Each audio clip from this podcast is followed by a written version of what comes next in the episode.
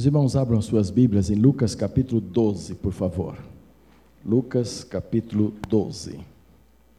Lucas capítulo 12, versos 13 a 21. Versos 13 a 21. Diz assim esse texto: Neste ponto, um homem que estava no meio da multidão lhe falou: Mestre, ordena meu irmão que reparta comigo a herança.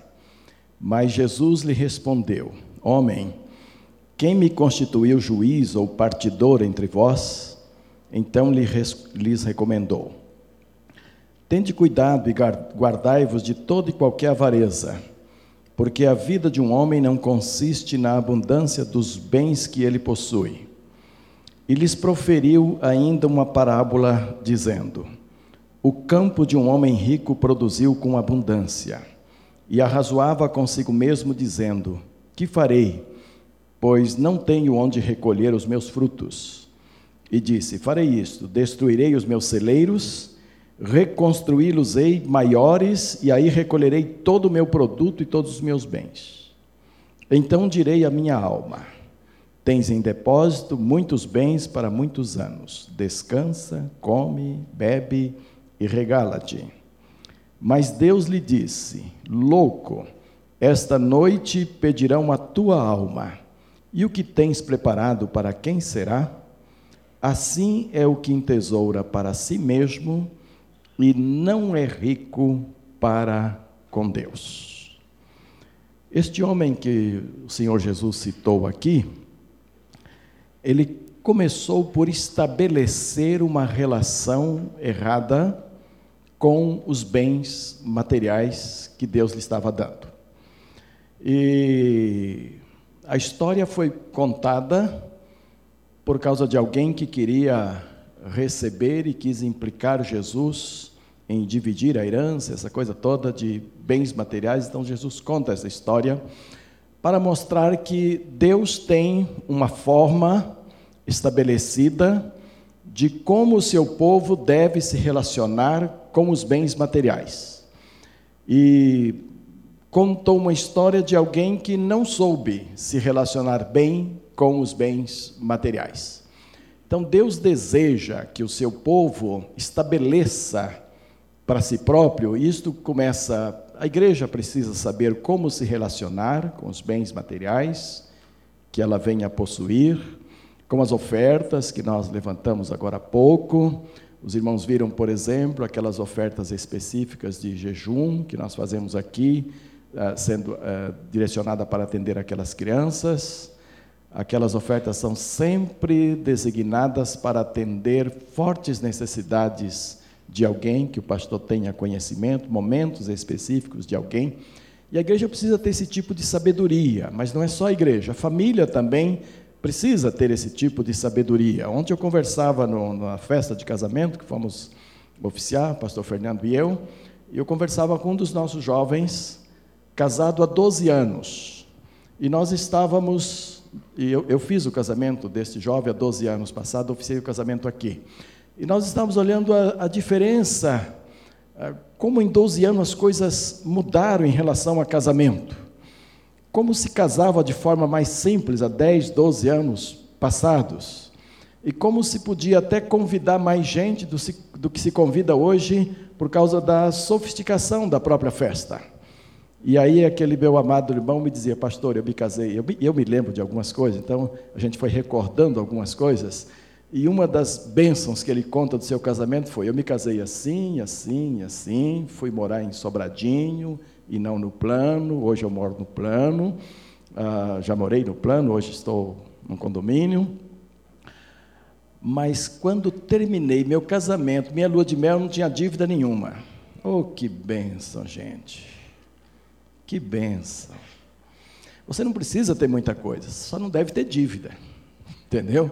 Porque a dívida machuca, a dívida tira sono, a dívida ah, corrói você emocionalmente, a dívida prejudica muito. Mas não é só isso que a Bíblia tem a respeito da relação com os bens materiais. A Bíblia diz assim: olha, porque o dinheiro é a raiz de todos os males, e alguns Nessa cobiça se desviaram da fé e a si mesmos se atormentaram com muitas dores. Perceberam a visão de Paulo? Ele está dizendo assim que amar dinheiro provoca dores. E alguns não suportam as dores e chegam até se matarem por causa de dinheiro. Por causa de dívida ou de credores, ou uma porção de coisas mas não é o dinheiro em si que provoca as dores, é a má relação sua com o dinheiro. Nós sempre que ah, quem estabelece a relação somos nós. Nós estabelecemos a forma que queremos nos relacionar com aquilo que temos. E a, a maneira como escolhemos de nos relacionar com os bens podem determinar se esses bens serão bênçãos na nossa vida ou se provocarão dores, tristezas e, e tudo isso. Agora eu queria dizer que todos nós temos bens, viu? Quando a gente fala em bens, a gente pensa em ricos. A gente pensa em quem tem muito. Quando você entra no seu quarto, abre o seu guarda-roupa, quantas coisas você vê lá dentro? Hã? Pensa um pouquinho. As mulheres, quantos vestidos, quantos pares de sapatos, quantos conjuntos, quantas. Não, há coisa que não deve falar em público, né? Quantas coisas tem lá e tal. Mas tem, tem muita coisa lá. Os homens também. Eu estou sem guarda-roupa agora, nós estamos tratando disso. A gente mudou para casa nova e está sem guarda-roupa. Então, os, as minhas roupas estão penduradas num varal assim de ferro, como. Como é que chama aquele negócio que a gente. Arara, como arara, né?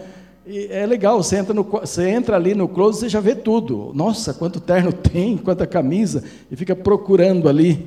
Tem bastante. Aí eu fico debaixo daquelas roupas todas e vou ver os sapatos, quantos sapatos tem, qual sapato que vou usar. Rapaz, tem coisa, viu? Tem. A gente tem bens, a gente tem coisas. E, e Deus está muito interessado em como é que você se relaciona com essas coisas. Quer ver uma coisa? Pode ter dona de casa aqui que tem conjunto de panelas, faqueiros e outras coisas que nunca usou. Está lá em cima. Pronto, já sei que tem. Só pelos risos eu já sei que fui em cima. Tem coisas que você ganhou, comprou, botou na prateleira lá em cima, aquela que precisa de escada para buscar, que você diz assim: olha, isso aqui dificilmente vou usar. Aí fica lá, anos a fio. Alguns dentro da caixa de presente ainda, ou dentro da caixa que você comprou. Então, você não mexeu nesse faqueiro ainda. Né? Guardadinho lá. Olha, são bens e Deus quer que você se relacione bem com esses bens.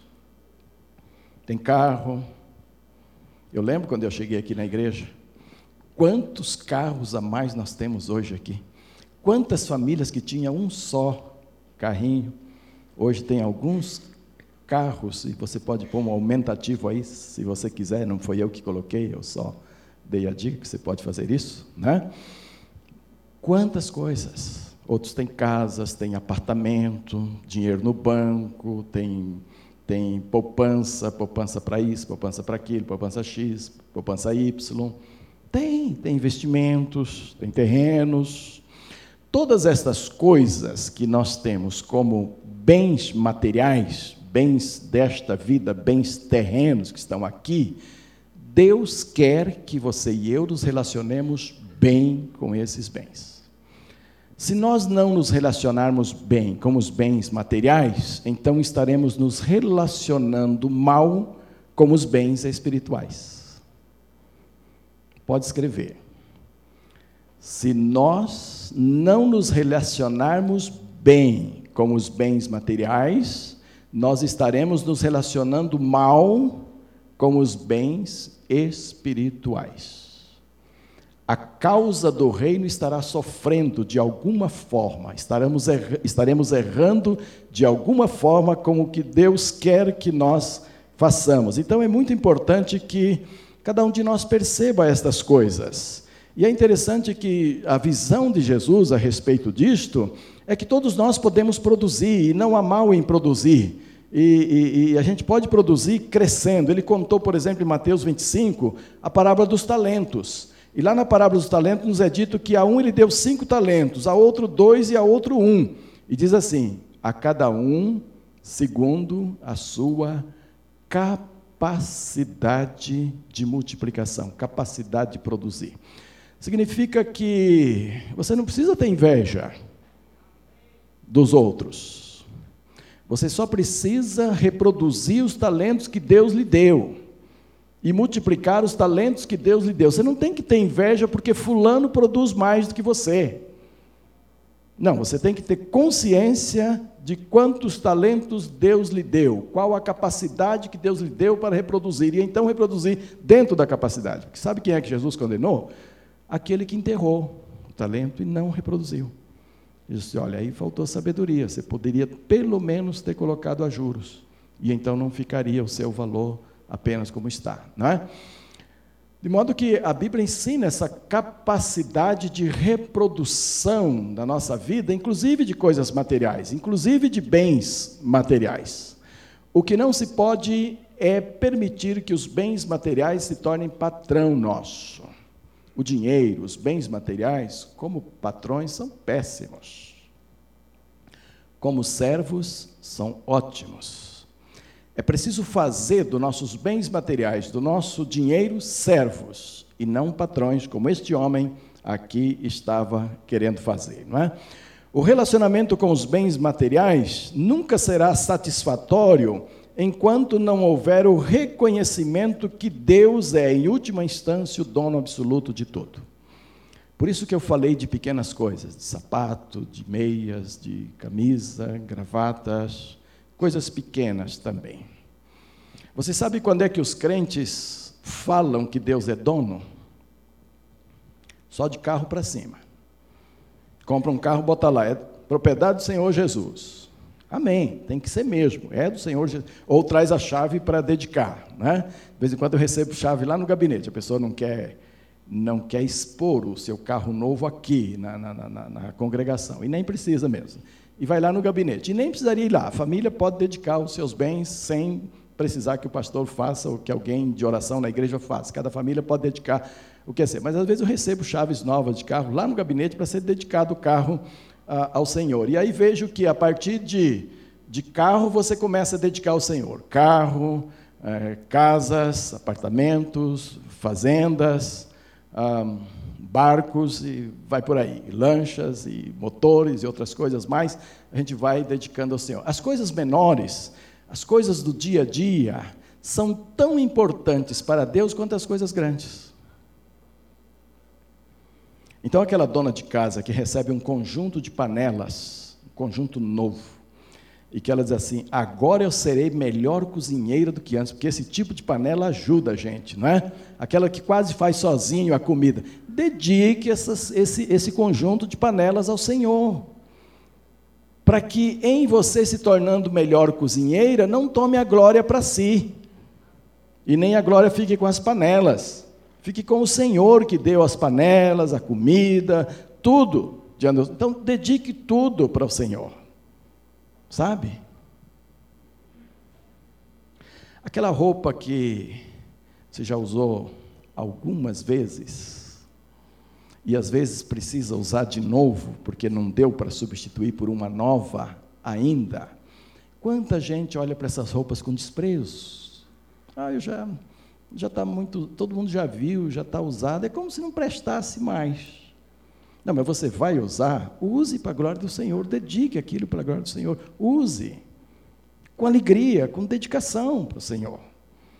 Porque se a gente não souber se relacionar bem com os pequenos bens que Deus nos deu, corremos um tremendo perigo de nos relacionarmos mal com os grandes bens que o Senhor quer nos dar e que às vezes não chega nem dar porque não estamos preparados para chegarmos lá. A Bíblia não diz que quem é fiel no pouco, né, vai ser colocado sobre o muito, mas quem não aprende a ser fiel no pouco pode não chegar ao muito. A Bíblia diz: do Senhor, ao Senhor pertence a terra e tudo que nele se contém, o mundo e o que nele habita.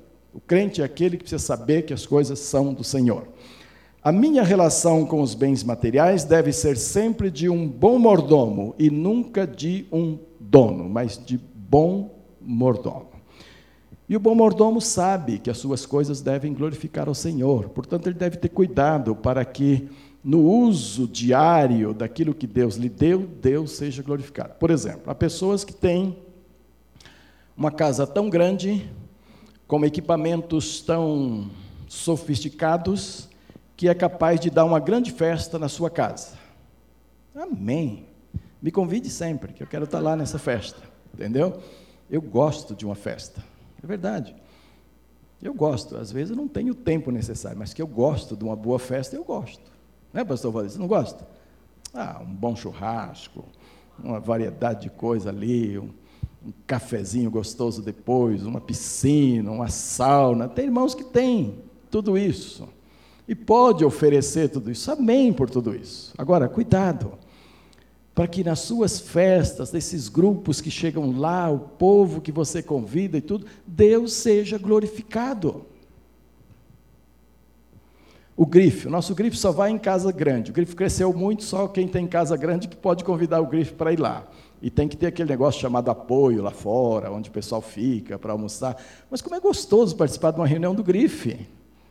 É uma bênção. O Senhor é exaltado, o Senhor é glorificado, vidas são transformadas. O grife tem abençoado vidas que antes de pertencer ao, ao grife eram vidas meio sem expressão. Pessoas que já estavam se entregando hoje estão ali vivas, glorificando ao Senhor. E a gente fica ali uma tarde inteira com muita alegria diante de Deus. Essas casas são usadas para a glória do Senhor, Deus. Agora que o demônio está ali por pertinho, querendo que você inverta as coisas e use sua casa para o mal, não tem dúvida nenhuma quanto a isso. E ele sabe muito bem como fazer se você abrir a guarda. Então é preciso ter cuidado para que em tudo que o crente esteja fazendo, Deus seja glorificado. O crente é capaz de ir a algum lugar que normalmente não é usado para a glória de Deus, alugar para si e tornar aquilo um santuário do Senhor. Mas também ele é capaz de se entrar pelo mundo de tal maneira que não perceba o domínio de Satanás sobre a sua vida. E aí vem a Bíblia e diz assim, né? Que o mundo jaz no maligno e que a amizade do mundo é inimizade contra Deus. Então nós temos que ter percepção para essas coisas e saber quais as coisas que estamos fazendo, quais as atitudes a serem tomadas em relação aos bens materiais que possuímos ou de outros que nós venhamos a possuir, emprestado, alugado, da forma que seja, para que Deus seja glorificado em tudo aquilo que nós fazemos e prestamos ao Senhor. Essa relação deve levar em contas as limitações dos bens materiais sobre as sua responsabilidade aqui na terra, né? Quando é que os onde estão os limites dos nossos bens? Quando é que os bens deixarão de ser nossos? Uma coisa importante saber é que os bens não são eternos. Nós somos eternos.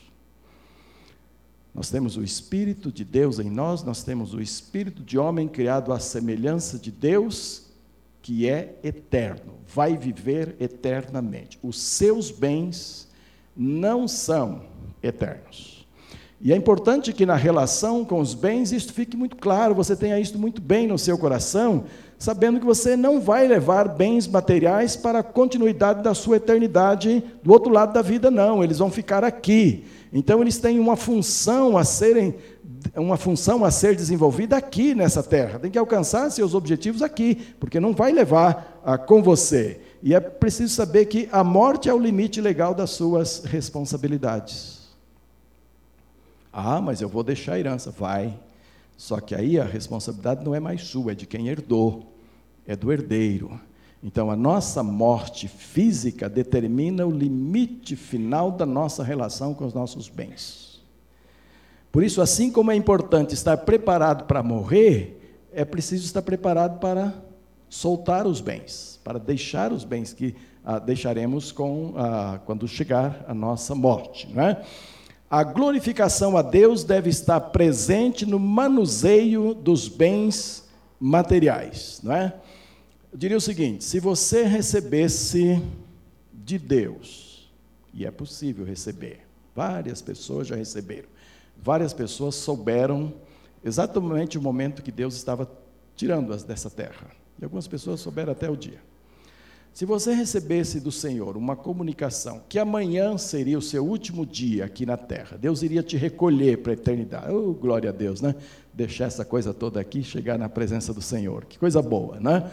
E você fosse chegar lá na presença de Deus, e aí Deus faça uma lista das coisas das quais você se orgulhou aqui na terra, as coisas que produziram alegria para você, que você se orgulhou. Faça uma lista agora. Porque amanhã você vai deixar todas essas coisas, vem para cá. O que é que faria parte desta lista? Você começaria por onde? Esta lista. Pelos bens que você tem, que você conseguiu, pelos amigos que você granjeou aqui na terra, pelos investimentos no reino de Deus que você teria feito ao longo da sua vida aqui? O que é que encabeçaria essa sua lista para você poder subir com Deus? Hein? Se você nunca investiu no reino, se o reino para você nunca foi importante, você não teria uma coisa muito importante para ser o número um da sua lista. Porque só passa para lá os investimentos no reino os outros ficam aqui. Então, por mais importante que seja a coisa que você vai colocar lá em primeiro lugar, se for daquelas que ficam aqui, morre aqui, ela não é importante. Para o último dia, não. O último dia não tem importância nenhuma. Agora, se você investiu em pessoas, se você investiu em seres humanos, se você investiu no reino de Deus, se você investiu em coisas eternas, se você plantou sementes eternas, essas poderiam encabeçar a sua lista. E talvez fossem as únicas que você realmente colocasse ali como valor verdadeiro. Você investiu em pessoas. As pessoas que você, vão que você vai deixar aqui sentirão saudade de você? Sentirão sua falta? Você era imprescindível para essas pessoas? Ou simplesmente fulano se foi? Sabe aqueles que dizem assim, já foi tarde. Hã? A Bíblia fala do camarada que viveu, viveu, morreu, viveu, morreu, não deixou saudade. Não é terrível? Não é terrível? Então, se Deus pedisse uma lista, e se Deus perguntasse assim: Olha, amanhã eu vou te chamar em quem você tem investido? Em que você tem investido? Seu tempo, seu dinheiro, seus bens, tem usado seus bens para quê? O que é que você colocaria lá? Isso é só para a gente pensar um pouquinho para não deixar a mente ficar empobrecida, né? Ah, sabe, eu tenho uma coisa que me preocupa. Parece que as pessoas não têm limites para possuir bens materiais. Parece que ninguém nunca deu um limite. Nós temos limite mínimo. E diz assim, para eu viver eu preciso disso, disso, disso. Os jovens hoje para casar, eles dizem, eu preciso estar formado, empregado, ter um apartamento, um carro, gasolina para o carro e comida na mesa. Se eu tiver isso, o caso. É razoável. É razoável. É o que ele precisa para casar. É razoável isto. Isso é o mínimo. Nunca vi alguém pensar no máximo. No mínimo, sempre você vê as pessoas vão se aposentar e dizem, ó, para aposentar, para estar aposentado eu preciso disso, disso, disso, disso. Normalmente todo mundo que vai aposentar quer um carro novo, para durar até o fim da aposentadoria, né? até o final, porque depois é provável que não possa comprar mais, então conserva bem aquele que ganhou novo na aposentadoria. Então todo mundo sabe alguns limites aqui. Agora, nunca vi ninguém pensando no, em limites de bens materiais. As pessoas bem ricas que você conhece, já pararam? Ou querem mais? Querem mais. Quando que o bastante basta? É, a pergunta é essa mesmo. Quando é que o bastante basta? Parece que nunca. Vocês querem saber uma coisa? Se todos os crentes do mundo, se todos os crentes do mundo tivessem uma visão de quando que o bastante basta e dissesse: tudo que for além do que basta eu investirei no reino, nós teríamos um reino extremamente ágil, dinâmico, nós alcançaríamos muito mais gente com muito mais rapidez, nós alcançaríamos campos missionários que estão sem missionários ainda, tudo com uma rapidez muito grande, se cada um de nós pudesse dizer sinceramente de Deus o que é que basta para nós, e o que passasse disso colocaríamos no reino. É que, como não aparece o primeiro para fazer isto, então ninguém faz, porque nós somos bem imitadores, nós gostamos de imitar, né? Mas já tem, gente. O primeiro já surgiu há muito tempo. No Brasil tem primeiros a respeito. Há um, há um, um, viveu um homem nos Estados Unidos que ele entendeu que 10% bastava para ele. 90% era para o reino do Senhor. O dono da Colgate. Teresa e eu conhecemos em São Paulo um homem, um advogado muito bem sucedido, que num belo tempo da sua vida ele disse: 30% para mim basta, 70% é para a obra. Então ele começou a sustentar missionários, ele próprio, não a igreja dele, ele próprio. Sustentar missionários no reino do Senhor. Então alguém já iniciou. Só que não são muitos os seguidores, são ainda poucos. Eu estou falando em termos de povo evangélico, povo cristão do mundo inteiro. Se colocasse um circo em redor do que ganha, isto aqui me basta, e o que passar disto vou investir no reino, meus amados, onde já estaria o reino do nosso Deus. É sempre mais fácil perceber o mínimo, o máximo parece que as nossas ambições não seguram muito lugar. Quero fechar essa minha palavra trazendo uma palavra de Provérbios, que não é dita por Salomão, mas é dita por Agur, está no capítulo 30 de Provérbios, versos 7 a 9. Ali Agur diz o seguinte: Duas coisas te peço, Senhor, não mais negue antes que eu morra. Ele está pedindo algo para Deus, pedindo para Deus não negar, e está dizendo que ele quer essas coisas antes dele morrer. Como eu estou ouvindo o bendito barulhinho das Bíblias, vou dar um tempinho. Provérbios 30, vai lá, vai lá, todo mundo. Provérbios 30. Verso 7: Duas coisas te peço, não me negues, antes que eu morra. Afasta de mim a falsidade e a mentira. Não me des nem a pobreza nem a riqueza. Dá-me o pão que me é necessário, para não suceder que, estando eu farto, te negue e diga: Quem é o Senhor? Ou empobrecido venha furtar e profane o nome de Deus.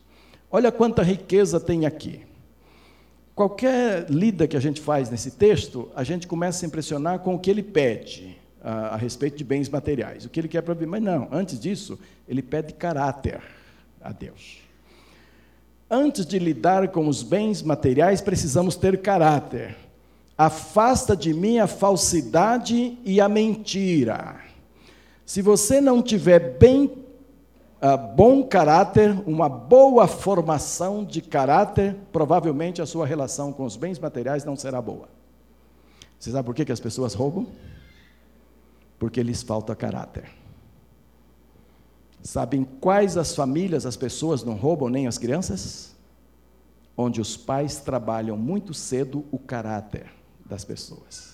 E não permite falsidade dentro de casa, não permite mentiras dentro de casa. E os pais são responsáveis por isso. Precisa formar o caráter dos seus filhos, não permitindo falsidade e não permitindo mentira. Então, Agur pede primeiro caráter, porque se eu tiver caráter que agrada a Deus, eu vou saber lidar com as coisas materiais. Aí ele entra: não me des nem pobreza nem riqueza, dá-me o pão necessário, dá-me o suprimento diário. Parece que Paulo concorda bastante com Agur quando ele diz que se a gente tiver onde dormir, o que comer e o que vestir, vão pôr a mãozinha para o céu, dando graças a Deus. Na verdade, ambos estão falando de, de necessidades básicas que hoje vão bastante além do que eles estão colocando aqui, claro, por uma questão de época em que viveram. Hoje é necessário que o homem tenha carro como necessidade básica, não é luxo mais. É necessário que o homem tenha computador, tenha internet, esteja plugado ao mundo, à globalização, a tudo isso. Tudo isso hoje é necessário e faz parte do dia a dia, que pode ser colocado perfeitamente bem diante do Senhor. Né? Agora, as consequências que ele trabalha aqui são tremendas, para que não suceda que, estando eu farto, te negue a ti, dizendo: Quem é o Senhor? Isso lembra Jesus dizendo assim: Olha, dificilmente o rico entrará no reino do Senhor, sabe por quê? porque o rico se basta. Ele tem tudo. Ele não precisa pedir a Deus o pão de amanhã. Ele não precisa pedir a Deus que guarde o seu emprego. Ele não precisa pedir a Deus até mesmo nem saúde, porque ele acha que o dinheiro compra saúde também, compra os melhores médicos, os melhores hospitais e tal, e compra saúde também, e ele acaba se bastando. Jesus não disse que o rico não chega no reino do céu, ele disse que é difícil, porque tem que renunciar à riqueza. Não é renunciar no sentido de dar, jogar fora e ficar pobre, não. Alguns têm essa ideia de que tem que abandonar tudo e ficar pobre. Não é isto, não. Mas no sentido de tornar a riqueza servo da gente, tornar a riqueza ah, debaixo do seu comando. Se você quiser dizer, olha, minha riqueza será colocada no reino do Senhor, a riqueza vai obedecer, você vai colocar. E não o contrário, de você ficar ah, ah, suspirando a sua riqueza o tempo todo e nem poder dormir direito por causa daquilo que você possui e tal. Né? E com isso você nega o Senhor, que é em última instância, o dono de toda a riqueza, o dono do céu, da terra, o dono de tudo que existe, quem faz criar as coisas, quem faz nascer todas as coisas para nós, não é? E aí ele diga, diz assim também: ou que, empobrecido, venha a furtar e profane o nome de Deus. Agur deixa muito claro que a maior necessidade do homem é Deus, não são os bens materiais. Então ele está preocupado em ambos os casos, tanto em ter como ter menos ou não ter, ele está preocupado em ofender a Deus. Se os ladrões do mundo inteiro soubessem que os seus roubos, em primeiro lugar, ofende a Deus, nós teríamos muito menos ladrões neste mundo. É que eles pensam que não ofende a Deus eles pensam que estão tirando de quem tem.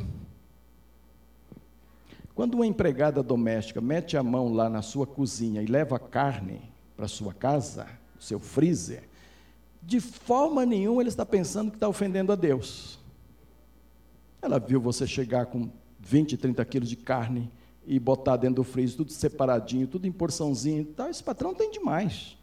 Esse patrão é muito rico, o freezer dele está cheio. Eu vou levar um pedacinho para mim não vai fazer falta. Essa é a ideia. Ela não está pensando que atinge a Deus esse pequeno roubo, ainda que ela está levando para comer.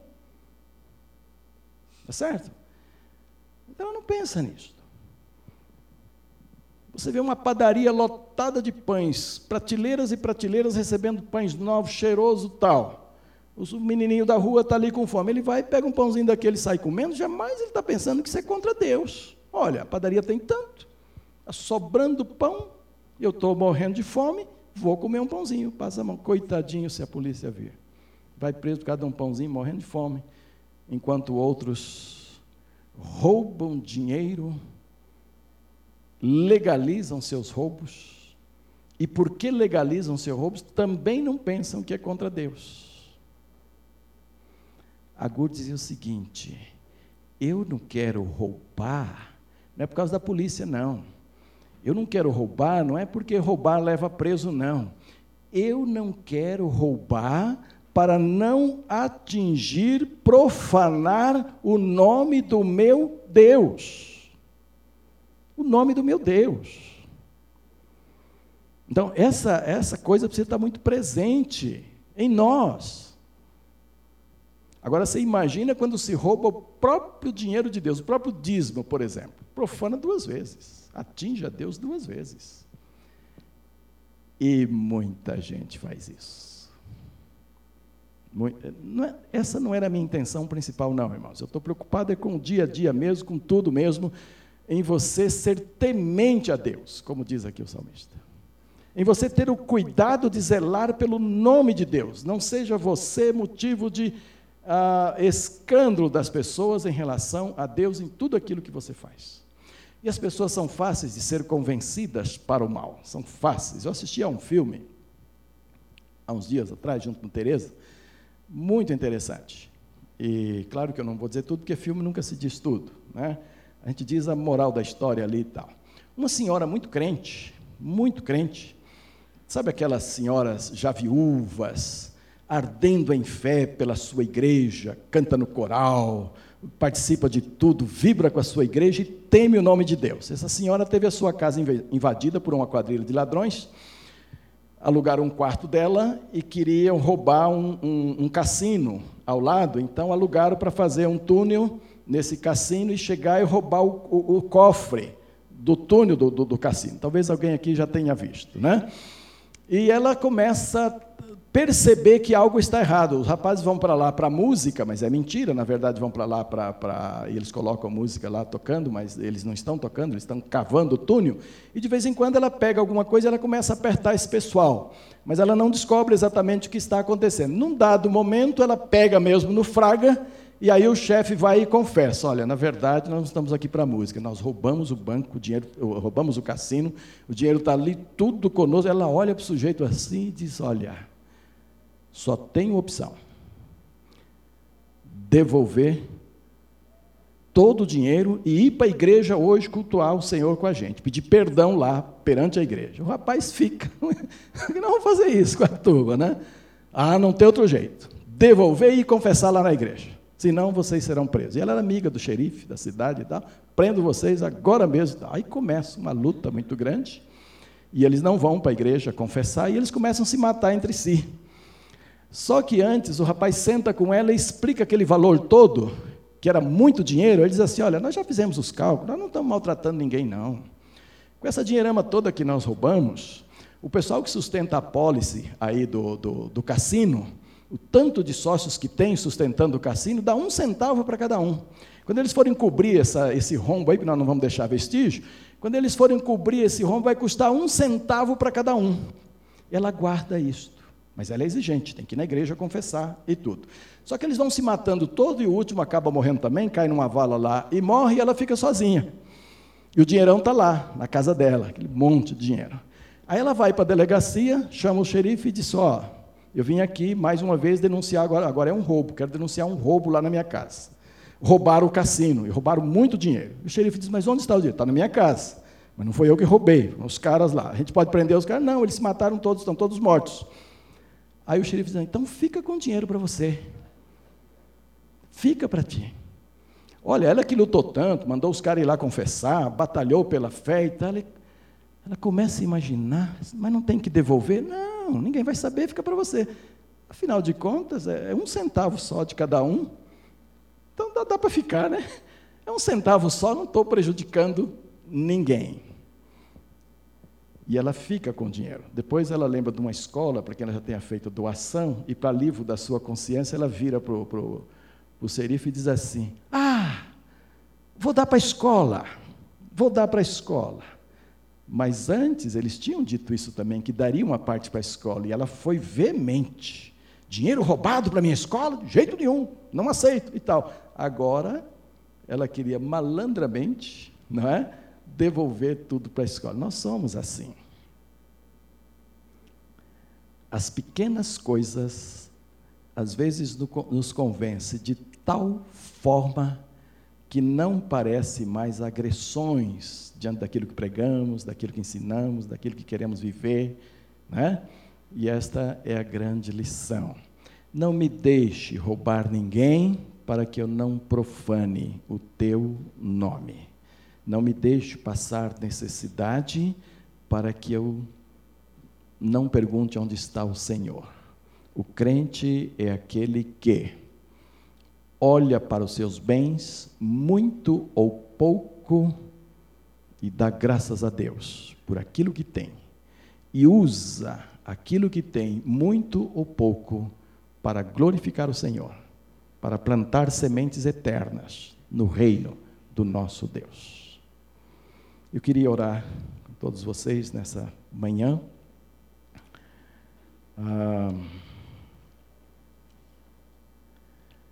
e de repente você tem uma questão financeira, eu sei que a Mara já fez também, naquele período de oração.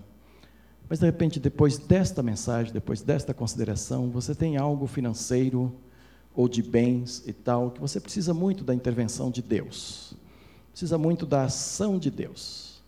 E você reconheceu nesta manhã que você pode tomar uma direção diferente em relação àquilo que você tem. E você quer fazer isso diante de Deus agora.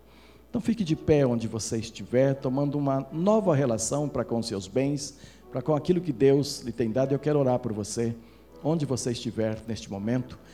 para Deus consertar a nossa relação com aquilo que Ele tem nos dado, para Deus nos ajudar, para que sejamos ricos para com Deus. Que o texto dizia que este homem não foi rico para com Deus na sua decisão tomada. Deus quer pessoas que sejam ricos para com Ele, isto é, que tomem posições adequadas, de acordo com a palavra, para com os bens que o Senhor nos dá. Pai de amor, eu quero te agradecer por esta oportunidade de tratar deste assunto que é tão fundamental para todos nós, tão importante para as nossas vidas. E eu quero pedir, ó Deus, nesta manhã, que o Senhor trabalhe cada coração aqui, cada vida aqui, para que a relação com aquilo que o Senhor tem nos dado seja uma relação que agrade primeiro ao Senhor. Primeiro transmita glória e honra ao teu nome. E depois, ó Deus, venha satisfazer nossas necessidades necessidade de outras pessoas, como fizemos nesta manhã, necessidades no reino do Senhor, ó Deus. Isto pedimos-te por Jesus Cristo. E eu peço, ó Pai, por esses irmãos e irmãs que ficaram de pé nesta manhã, tu conheces exatamente onde eles desejam melhorar ou até mudar, assumir uma outra forma de relacionamento com o Senhor, ó Deus. Peço que o Senhor os trabalhe de tal maneira que eles sejam realmente conduzidos pelo Senhor a olhar para os seus bens como bens que o Senhor lhes tem dado, e louvar o teu nome por essas coisas, e glorificar o teu nome por essas coisas, e te servir com estas coisas, honrando e bendizendo o teu nome cada dia, cada hora. Receba essas vidas, Pai, e abençoa-as de tal maneira que elas glorifiquem o teu nome. Se houver entre nós alguém que ainda não aprendeu, nem o ABC, ó Deus, do cristianismo, que seria dizimar ao Senhor, trazer ofertas para o Senhor, devolver daquilo que o Senhor nos tem dado uma pequena parte para o sustento da tua obra. Comece por aí, ó Deus, abençoar essas pessoas, para que tomem os primeiros passos e deixe o Senhor agir nas suas finanças, nos seus bens. Isto peço-te no nome santo de Jesus, o nosso amado e querido Salvador. Amém e amém.